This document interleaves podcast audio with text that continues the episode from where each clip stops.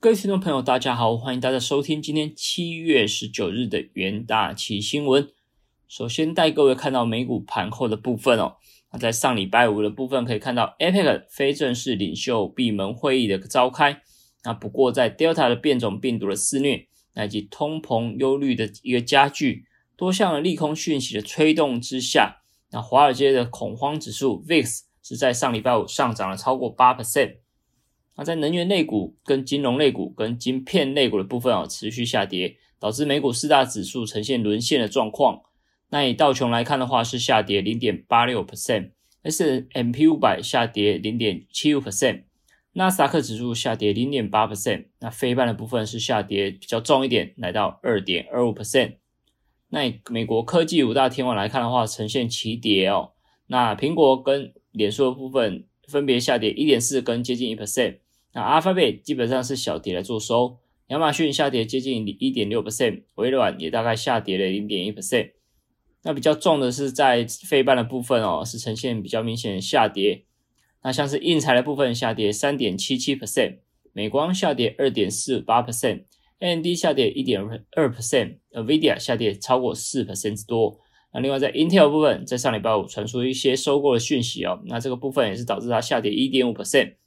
那由于近期 Intel 是寻求收购革新，也就是格罗方格的部分，那交易价格大约会落在三百亿美元左右。那不过对此，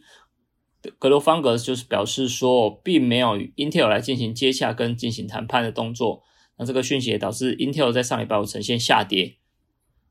那在纽约汇市的部分，看到美元最主要的一个货币在上礼拜五是呈现攀升哦，那周涨幅来扩大到零点六 percent。是近一个月以来最大的一个单周涨幅。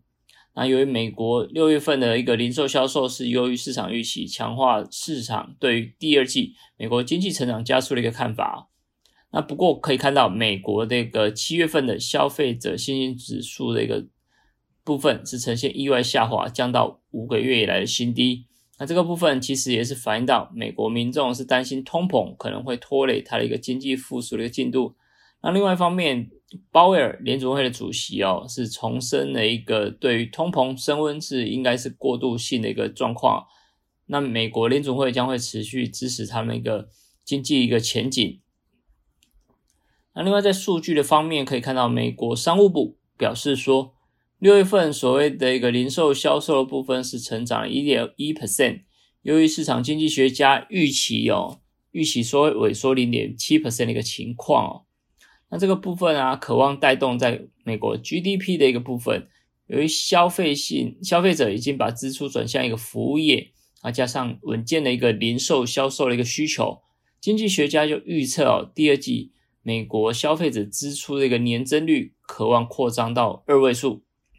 那加上延续第一季的一个强劲成长的一个表现哦，那预估说美国第二季的一个部分经济成长将会来到九 percent 哦，那比。第一季的六点四 percent 进一步的扩张，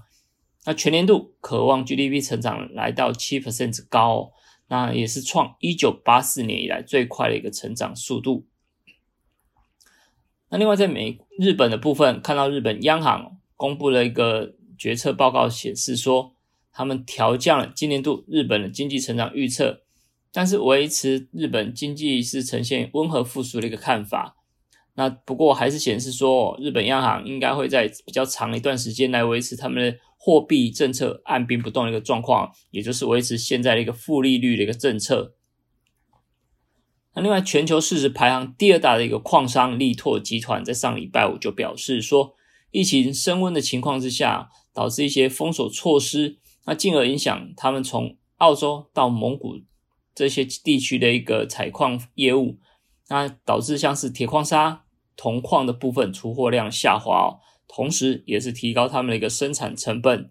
那这个部分可能会导致他们延后多项的一个投资项目。那预期说这个供应趋紧的一个风险，渴望进一步支撑铁矿砂跟铜铜价的一个表现哦。那利多执行长就表示说，在第二季的财务报告会议上就指出说，由于疫情的一个封锁情况加剧。导致一些旅行限制，那采矿业务也是进一步面临一个压力。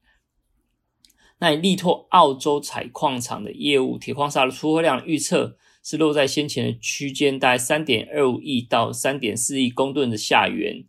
那以针对第二季的出口量，大概就是来到七千六百三十万吨，是年衰退十二 percent。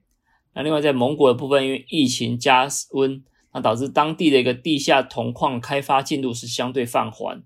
那这个部分也同时也是受到中国边境管制的影响哦。那力拓来看的话，也将全年的铜生产量预测值从先前的五十万公吨下调到五十五万公吨的一个区间下缘。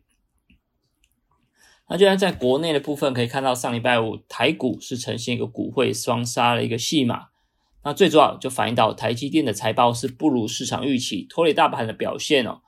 那中场台台股加权指数是下跌了一百三十八点，失守万八关卡。那以外资来看的话，是终止连四买，在上礼拜五转为一个买超的动作，买超金额来到两百二十五亿。那以台币来看的话，在上礼拜五重贬了一点一三角，收在二十八点零零五元，再次回到二十八字头。那以上礼拜五明天买超比较多的哦，是外资卡位金融股的部分是比较明显。以外资买超张数来看的话，前十名其中就有九档就是金融类股。那另其中像可以看到，在二十六号即将除息的国泰金、富邦金的领工之下，其实上市的金融类指数。是在上礼拜五上涨一点七 percent，也是改写近二十四年来的新高。那接着进入我们三分钟听股期的单元。那第一个想要跟大家分享的是有关于中钢的部分哦。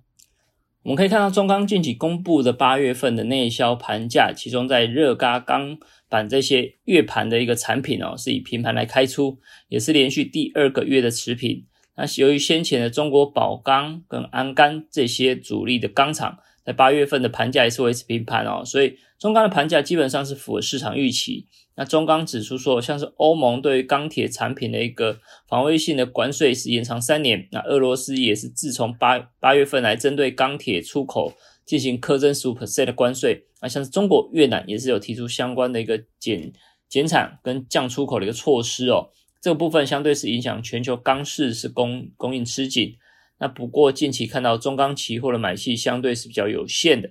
那周五来看的话，期价是呈现震荡收跌一点六 percent，那也是处于一个季线下季线下方的一个游走。那第二个看到在长隆行的部分哦，那他们董事长是指出说，虽然欧美的加速施打疫苗，那不过目前全球的疫苗资源分配比较不均衡，那加上亚洲部分还是比较面临疫苗短缺的一个状况，甚至在边境管制以及入境隔离的限制哦，目前解除的日期尚尚无法确定。那以目前来说的话，疫苗病毒啊，其实是不断的变种，那疫苗的保护力也是备受考验，所以它对于客运、航空客运的部分啊，复苏之路还是比较保持谨慎的态度。那以长龙航来看的话，在上礼拜五，期价是延续一个短中期均线的一个弱势整理格局。那第三个看到强势类股的富邦金哦，六月份虽然说认列了一笔未分配盈余的税款二十一点四亿元，不过税后获利还是达到一百二十八点七亿元，那跟去年同期大幅成长了三百二十四 percent。那上半年获计获利来看的话，也是比去年同期成长一百三十五 percent，EPS 来到八点二九元，持续稳居金控类股的一个美股获利王。那以富邦人寿来看的话，光是上半年的一个获利水准就已经超过去年全年的一个表现。那这个部分啊，持续推动在富邦金的一个期货向上一个格局。以现股来看的话，是站上八十五八十三点三元，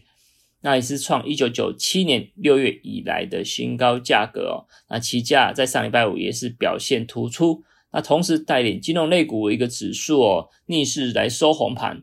成为台股一个近期多头指标。那弱势类股就是看到台积电部分哦。那法说会的落幕，第二季的一个每股纯益跟毛利率都是不如市场预期，那呈现一个双率双降。那第三季的一个营收预估值，那针对像是毛利率跟营业利率也是低于市场的一个共识。那对此，外资投行摩根斯丹利就表示说。台积电如果要维持目前晶片的一个产业规模的话，恐怕必须要每年支付庞大的一个资本支出。那所以因此预测台积电在二零二二年到二零二三年期间哦，这段期间恐怕毛利率有机会下跌到五十 percent 以下。那受到这些财报跟财测不佳的一个利空影响哦，那台积电其实在上礼拜四 ADR 就已经先下跌了五 percent。那期价的部分在上礼拜五也是同步下跌的情况，中行是下跌三点二七 percent，也是跌破六百元的一个大关哦。那这个部分啊，我们也是要留意到，在上礼拜五晚上，台积电 ADR 也是呈现续跌一点五 percent 的一个动作，那恐怕就是要持续留意会不会影响到我们今天台股的一个盘势。那以上就是今天为你会诊的元大旗新闻，我们明天再见。